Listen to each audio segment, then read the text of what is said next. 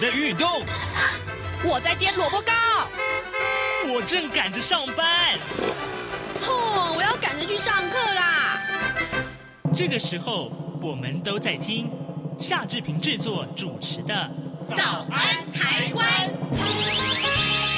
早安台湾带给你最热门的时事访谈，最感动的人物专访，最直接的民意表达。对，让我们一起收听《早安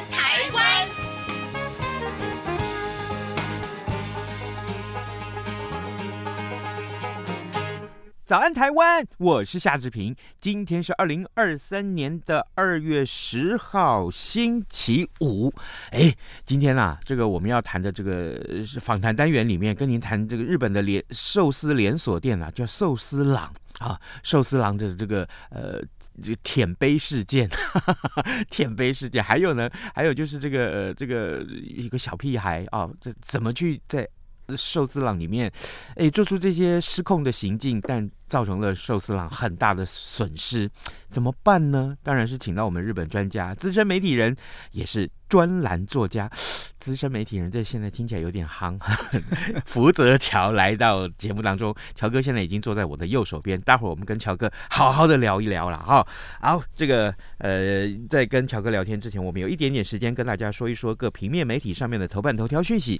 首先，我们看到联合报。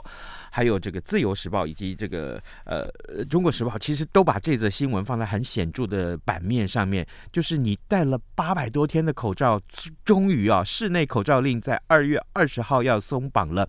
呃，这个校园室内啊，三月六号起免戴口罩。还有就是医疗照护这个公共运输这些个呃重要的场合，还是要戴口罩。所以呢，简单的先跟大家分析啊，告诉大家这个讯息。戴口罩真的是会不会成为一个怀念的过去呢？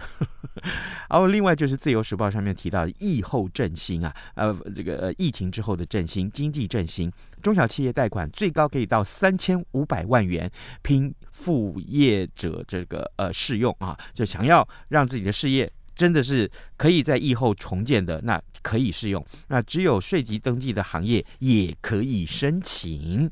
另外呢，《中国时报》则是提到了。呃，宋夏会啊，呃，这两党将要推进两岸和平的发展。宋啊，宋涛、夏夏立言，他们两个人在会面的时候各有呼吁。这是今天《中国时报》上面的头版头条讯息。好的，现在时间已经是早晨七点零二分五十九秒了。我们在台呼之后，马上跟乔哥聊聊天喽。早安，台湾。正吃着什么样的早餐？吐司加火腿蛋，咬一口，然后收听中央广播电台。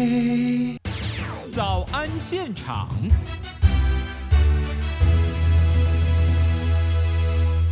这里是中央广播电台台湾之音，您所收听的节目是《早安台湾》，我是夏志平。好，今天早上我们要为您啊、呃、一块儿跟呃资深的媒体人、专栏作家福泽乔，他已经开始在笑了。好，来聊天了哈。哎，乔哥早，呃，志云早，然后各位听众大家早。资深媒体人呢，拜托好不好？人家三十岁可以当资深媒体人，那我想说，三十年前我还跑新闻的时候，那我算什么？骨灰级媒体人，不是我。我看到这件事情，他三十岁可以当资深媒体人，我今年六十岁怎么办？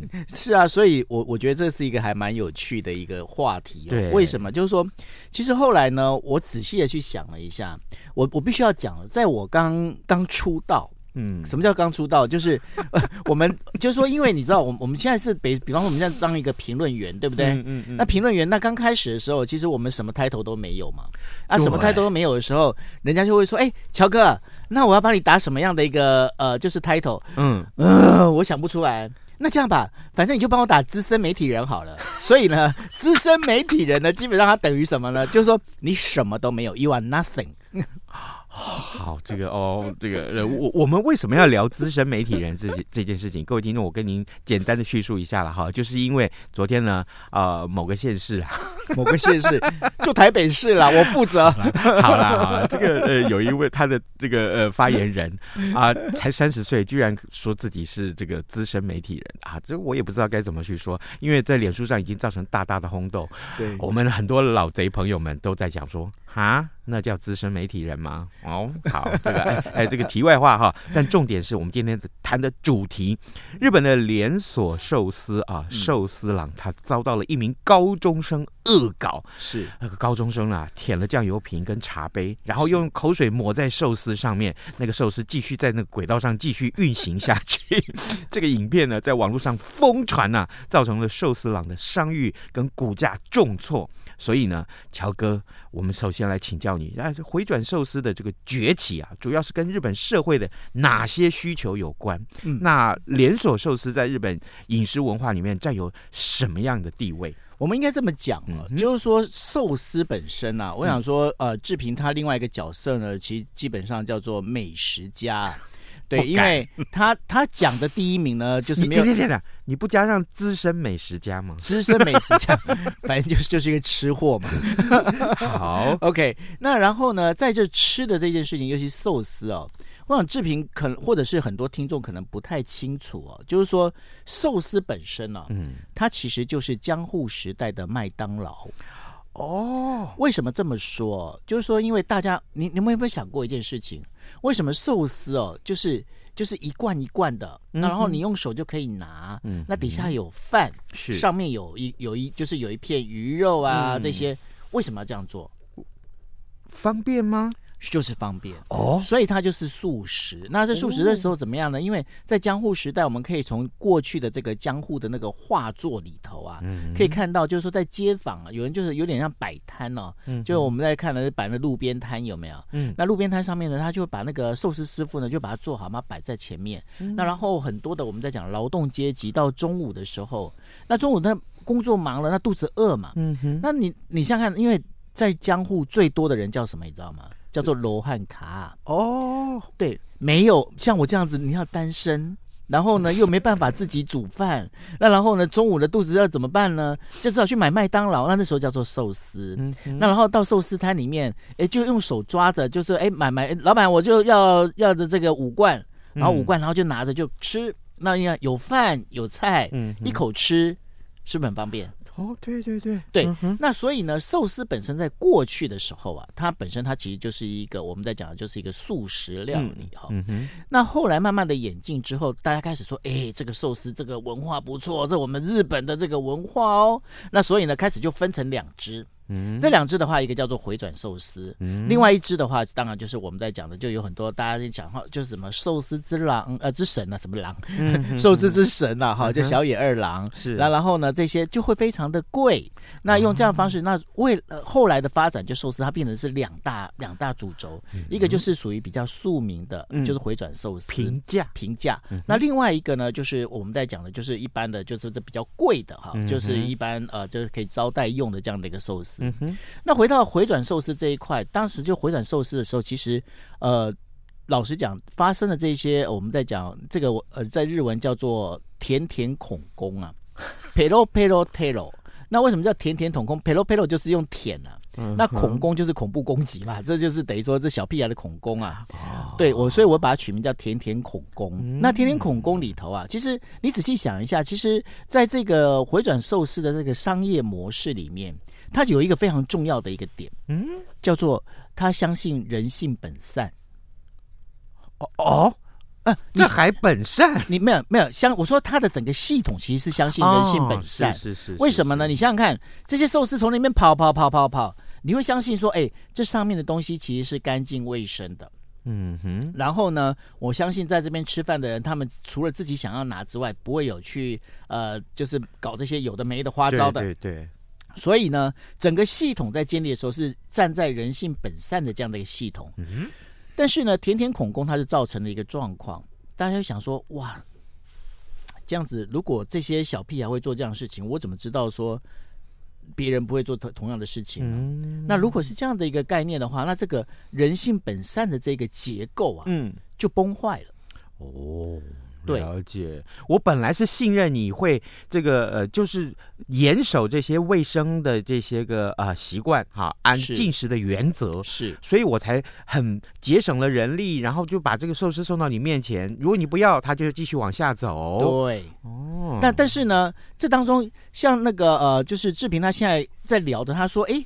那这就是卫生问题。我跟你讲，这还不是只有卫生问题啊。嗯，呃，怎么说呢？因为除了这个甜甜恐工之外啊，嗯、我们在呃，就是许多的这个社群网站上啊，嗯、还可以看到有一些怎么做呢？嗯哼，他们啊，就是那个寿司这个回转带不在跑吗？嗯。有人呢，就是因为每一个每一个寿司的那个跑过去，每一盘上面不是有两罐，就是有两个寿司，嗯、对吧？一一个盘子上面有两罐或一罐，一罐。对，嗯、那如果他看到有两罐的，有人就会把这一一当中一罐就直接拿起来，哦，然后就塞进嘴巴，啊，哎，那然后那一罐就跑，哦、就往前跑，这是一个。那另外还有在做什么？还有人是怎么样吃一吃之后，我想说志平一定是去吃过寿司，尤其是当年他改名叫做鲑鱼志平的时候。我曾经干过这种事吗？对，那然后然后去吃那个就是寿司的时候，因为我们知道这吃寿微转寿司他怎么记账？嗯，就是算盘子，算盘子，对不对？对对对。结果呢，有很多的就真的是这样的人哦，就是高中生哦，他把这个盘子啊。藏起来，嗯，放到他的书包里头去啊？那你对，他就把它藏起来。所以说，这当中呢，就让日本人就发现一件事情。我的天哪，嗯，我相信人性本善这件事情，怎么整个都崩坏掉了？我的妈！我听来越鸡皮疙瘩都起来了。对，那所以呢，这当中就是我们在讲说，那就很多人就会问了，嗯。那为什么？为什么这个呃，就是寿这个寿司郎啊，这些我们在讲这些甜甜口工啊，嗯、会出现这样的状况？嗯、你有没有想过，为什么他要出现？我这就是我就要请问你的问题啦。对，因为呢，你想想看哦，我们在想说，如果大家有看过那个甜甜孔工的影片，嗯嗯嗯，一般来讲啊，因为我们在讲说做坏事嘛，嗯，嗯做坏事的话，嗯、大家都是人嘛，人总是都有脸嘛，对不对？嗯嗯，嗯那当然要把脸藏起来嘛。至少，就是这是不好的行为，怎么能够呃公诸于世呢？对，但是你有没有发现，他其实他就是在镜头前面非常、嗯、我们在讲的就是怡然自自若的这样的一个，嗯、就是在吃，对对对，所以他很他很容易就被肉搜出来了。是对，那为什么要做这件事情？其实跟呃社群平台的这个普及化是有关系的、嗯、哦。对，为什么呢？因为我想我跟志平我们都是属于资深媒体人。今天资深媒体人这个呃福泽桥来跟大家聊一聊哈，这个非常重要的话题 是啊，这个资深的主持人夏志平来访问他。没错。那因为呢，我们在做这个媒体的时候啊，我们就是最重要，我们其实都被一个一个。就是三个字给绑住了，嗯，叫做什么？叫做收视率。哦，对，对收视率，或者是我们在讲的，就是在电台的话叫收听率。嗯，对，对。那然后呢，在卖书的话，当然就是销售量。是对。那其实呢，因为这个社群平台的发展了，我们在讲说，它其实在某个角度，它也是叫做自媒体。跟点阅率，没错，它就是跟点阅率有关。嗯、那我经常挂在嘴巴上，因为我在平常的时候，我也做一些等于说行销顾问哦。我就这样讲，我说来，我告诉你，嗯，正流量、负流量、嗯、都叫做流量。嗯，对，是。那所以呢，有很多时候，我想说，在台湾其实有类似的状况啊。怎么样的状况？就是说，有我相信有一些人呢、啊，他们可能就会呃，就是针对客呃特定族群。嗯，会做一些攻击，嗯哼，那然后呢，他对于特定特定族群去进行一些攻击的时候，这些被攻击的特定族群，他就会在他的呃同温层里面，嗯，去说，哎，你看那个夏志平他在骂我们，哦，OK，那然后呢，他就把这个我怎么嘛？你告诉我啊，这个没图没真相啊，嗯、那所以呢，就把夏志平的这一段音频呢，或者是这一段的这个视频的这个连接，就在他的群组上散发，嗯，每个点进去就看看，哇，这个夏志平真的是不应该啊！好，那他看完之后，可是对于夏志平来讲，夏志平他就觉得说，嘿嘿，你看又招来了大概有一百多的流量进来了。是对，那如果这些流量我们在讲，因为如果你今天是这样你做 YouTuber 的话，嗯、那你 YouTube 是不是就应该这样赚钱嘛？嗯，那然后呢，YouTube 它是不会算你，你这个来看你的是要骂你还是要称赞你的？是对。那如果大家都进来的话，哎，我就赚钱啦，我可以分润啊。我打个岔，我必须把我亲身的经验说出来。早安台湾这十七年来做了很多很多的夯的议题，其中有一个夯的议题就是呢，就是这个很多的正义魔人，我们讲正义魔人在路上拍影片，对，然后呢检举你这部车子，夏志平你开的车子违规了啊，然后呢你就要这个被罚款，然后又把这个影片上传。我那集讨论的这个话题之后呢，创下有史以来到现在为止仍然是第一名。流量有十万，那一集有十万个人收听啊。然后呢，然后呢，他一直群起来骂说：“夏志平，你这个主持人你在干什么？这明明就是怎样怎样的点点点点点点。”好，详细的情况我就不说了啊。我就开始被围剿啊，我也不知道该怎么办。哎，这就延上啊，哦，这就是延上，这就是延上，我大夯了耶，那就夯了。那所以呢，你可以发现一件事情，这就是。呃，社群平台的发展呢、它就造成一个非常非常诡异的状况。嗯嗯嗯，因为我想说，大家也可以发现，其实这个当中不是只有发生在日本，嗯、在台湾也有类似。有对，你会发现有很多的，不管是 YouTuber 也好，嗯、或者是他们本身，他们会用一些非常偏激诡异的言论。嗯，然后呢，就是他他其实就是要激起你的共愤。嗯，那然后呢，激起你的共愤之后呢，我就举个例子，有人呢就专门针对客家族群。对，那然后呢，他就会把客家等于小气这样的一个概念，他会去讲。那然后，当然我们都知道，像我身边也有很多客家朋友，嗯，你你这样做法，这是完全不对的。对，那你不对，但是呢，问题是客家朋友他们就会很生气，嗯，很生气，他们就会把这些讯息呢，就开始在呃客家朋友的群组里面，他开始就散散布。嗯哼，那因为我也在群组里面，我就会跟他们讲，我说。你们知道就好，你们就用截图就好，嗯，不要不要再点阅，因为呢，其实它的目的就是要让你点击进去。哦，对，那因为呢，在就是我们在讲的这当中，其实就是一个鸡生蛋，蛋生鸡的问题。嗯，嗯，为什么呢？因为像我们刚才回到了刚刚在讲的甜甜孔工，其实是一样的道理。嗯，那他本身的话，其实他在做的一件事情，他希望的就是能够把你的这个流量。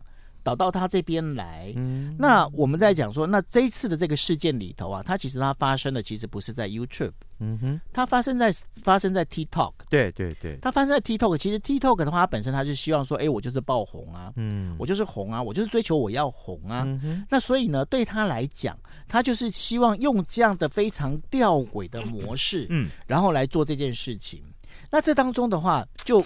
这件事情其实就会非常的诡异的原因，就是说，嗯，因为这一次的这个我们在讲天天恐攻啊，嗯，其实已经是日本发生的所谓的社群平台的这样的一个呃影响到服务业的第三波了。哦，哎，已经是第三波了。对，已经是第三波。那志平一定会问说，那那对前面前面前面还有两波是怎么样？对对对，第一波发生的时间是在二零一四年。哦。二零一四年呢，那一起那起事件里面最大的一个就是我们的郭董也因为郭台铭郭董也因为这样而受害。嗯，哎，大家就想说这有趣了吧？那是什么？因为呢，刚好就是那时候刚好就是有一些呃在便利商店打工的这一些呃就是营养师小屁孩啊。嗯，那然后呢，他们深夜的时候躲进了夏普做的那个。冰棒的冰柜就躺在里面睡觉哦，是对。那然后呢，是使得很多的这个，就是我们在讲的很多的这一些呃，就是看到影片的这些民众啊，嗯、立刻打电话到 Sharp 的那个客服中心。嗯嗯嗯，你们的那个你们的那个冰柜啊，嗯，怎么可以让人躺进去？那夏普就说：“干我什么事啊？”对啊，对对。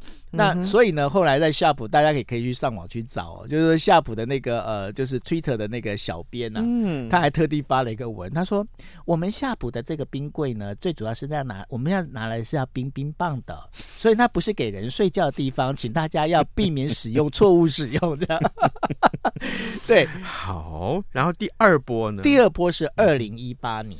二零二零一八年呢，就包括了，就有人就比方说他是用嘴巴，嗯，那个我们在讲说，志平你喜欢吃双淇淋吗？是啊，是啊，是啊。对，那他吃双淇淋，我什么不爱吃啊？对，你什么都吃，你就是亏不吃。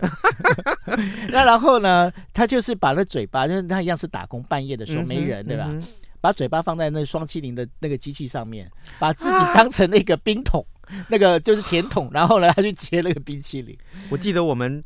一开始邀请福泽乔乔哥来上节目的时候，好像曾经讨论过这个话题。是，那所以呢，那你有没有发现一件事情？其实我我刚刚很仔细的、哦，大家如果仔细在听我讲话的话，嗯、会发现呢，我把第一波、第二波还有第三波的时间点，嗯，我都说出来了。对，一个是二零一四年，那另外第呃二一个二零一四年二二零一八年，然后到现在是二零二二年到二零二三年，嗯、大家仔细算一下，有没有发现是四年一波？哇！你果然是资深媒体人，够够资深吧？还分析得出这个这个这个节奏来。对，他为什么是这样节奏的原因呢？哦嗯、因为呢，每一波发生这样的一个重大的，我们在讲的这个呃，就是服务业舔工啊，服务业恐工，什么舔工？我都那么喜欢舔。嗯、呃，服务业恐工啊，那然后在恐工的这事情里头啊，他就发，他就会一个一个就是怎么状况？因为这些人会做这些人，大概都是年纪在就是高中到大学刚进去这段时间。嗯哼。那然后呢，当他这个事情变成发展到就是在整个社会议题被社会讨论的时候，嗯，会有发生一段就是整个就是销声匿迹。嗯。但是大家仔细看哦，这一段发生的时候，每次发生，那其实年轻的，包括现在正在念中学或小学的小朋友，嗯，他们其实他们不知道这件事情。嗯。那等到他们开始又进入到国中、高呃高中跟大学的时候，是每四年一次，就开始又同样的事情会发生。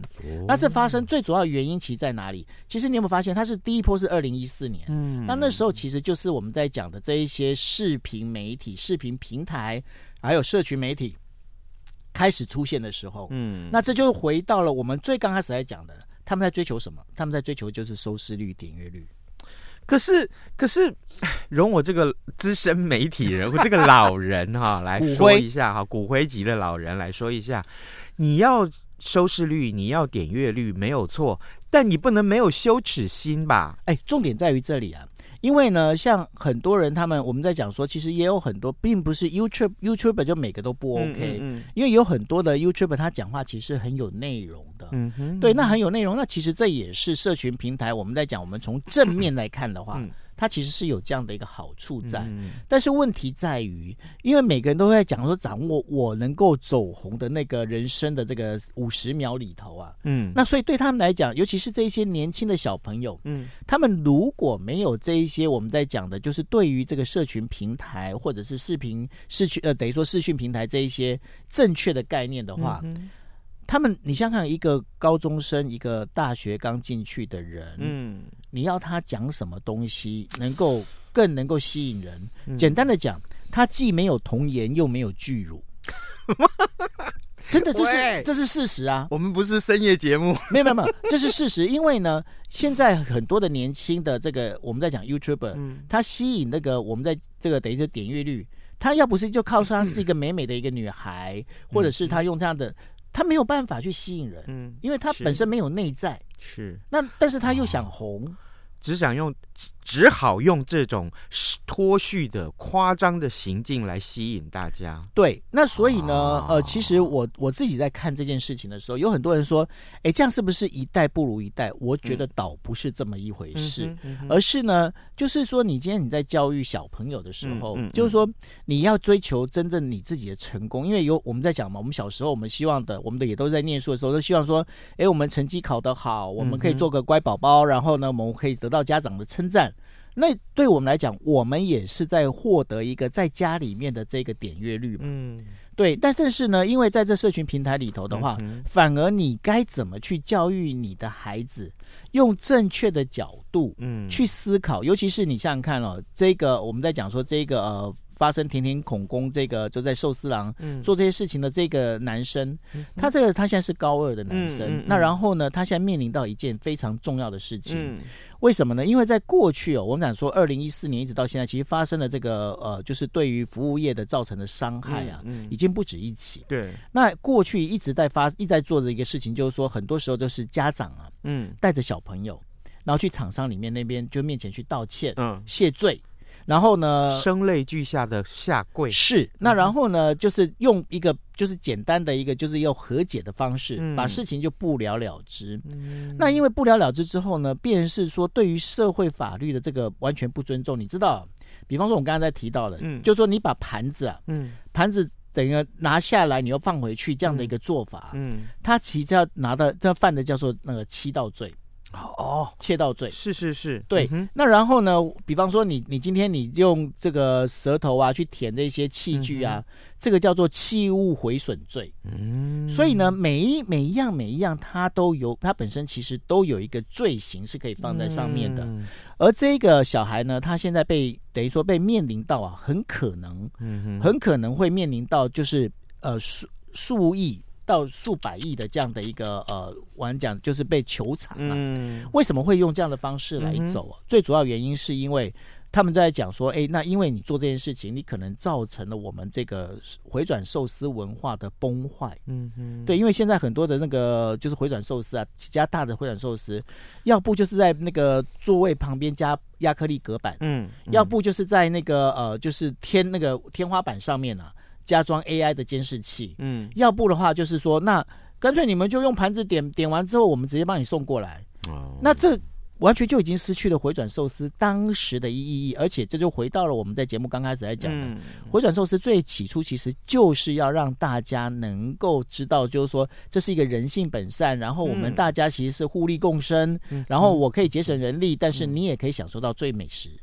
及时快速，对，那所以呢，这整个他说，那这是对文化的一个破坏。所以呢，这是为什么寿司郎啊？虽然说这次的事件里头，嗯、这个小朋友他的爸妈带着小孩啊，嗯、去了寿司郎总公司道歉，嗯、但是总呃寿司郎在二月一号的时候，他发了一一副声明，是。他说对他们有来道歉，嗯，但是我们还是要在民事跟刑事上继续求偿，嗯、然后在网络上获得一致的赞赏，哦、因为认为。如果这东西你不做出一个杀鸡儆猴的这样的一个做法的话，是、嗯、未来的话，可能同持续的事情还会持续发生。寿司郎还提出了三个重要的这个新的营运方式，就是输送带上面只提供消费者消费者订购的商品，对，啊，只提供这个啊，送到你面前，那你就拿走，这样就可以了啊，其他就不要了。好好，点点点点点，这个大家自己去 Google。但问题是，各位，我们还有。三分钟的时间，我们今天邀请到的是资深媒体人，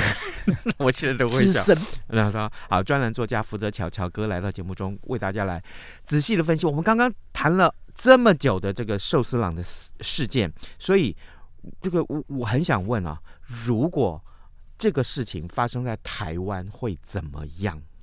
发生在台湾啊，嗯、这个我觉得呢，这个小孩大概就要出国了吧。哦，躲躲躲那么一阵子，他不是躲一阵子，我跟你讲，他躲一辈子，他要躲一辈子，因为呢，嗯、因为我必须要讲，哦、台湾其实更浅碟啊，嗯，而且开玩笑，你们不要不要看不起台湾的那个网民啊，嗯，台湾网民肉搜的能力可没有比日本网民来的差呀，是，对，而且呢，他可以把你祖宗八代全部搬出来，甚至呢，他们还会把你的爸爸妈妈的背景全部搬出来。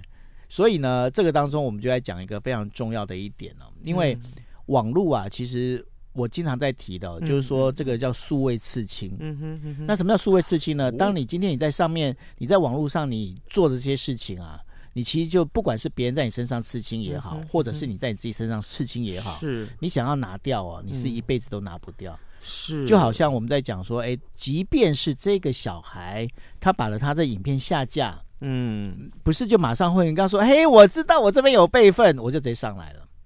我已经截图了，我已经不止截图啊，我已经下载，他已经下载了。对对对，那你下载，所以说我要跟大家提的，就是说在数位生活、数位时代里头啊。嗯。大家一定不要忘记这个数位刺青，嗯，这件事情其实是非常的重要。嗯，那你不要，就是我在讲说我们在发言的时候啊，嗯、非常的加非常谨慎，是。因为你今天你如果你发言，你去攻击到某个人，或者是你像这些小孩，嗯，他用这样的方式来帮自己刺青的时候，嗯、其实这是一辈子都很难抹煞的一个点。姑且不论他赔不赔得出来这数百亿的球场好了，他一辈子会不会都生活在这个阴影当中？各位，如果你想红，各位。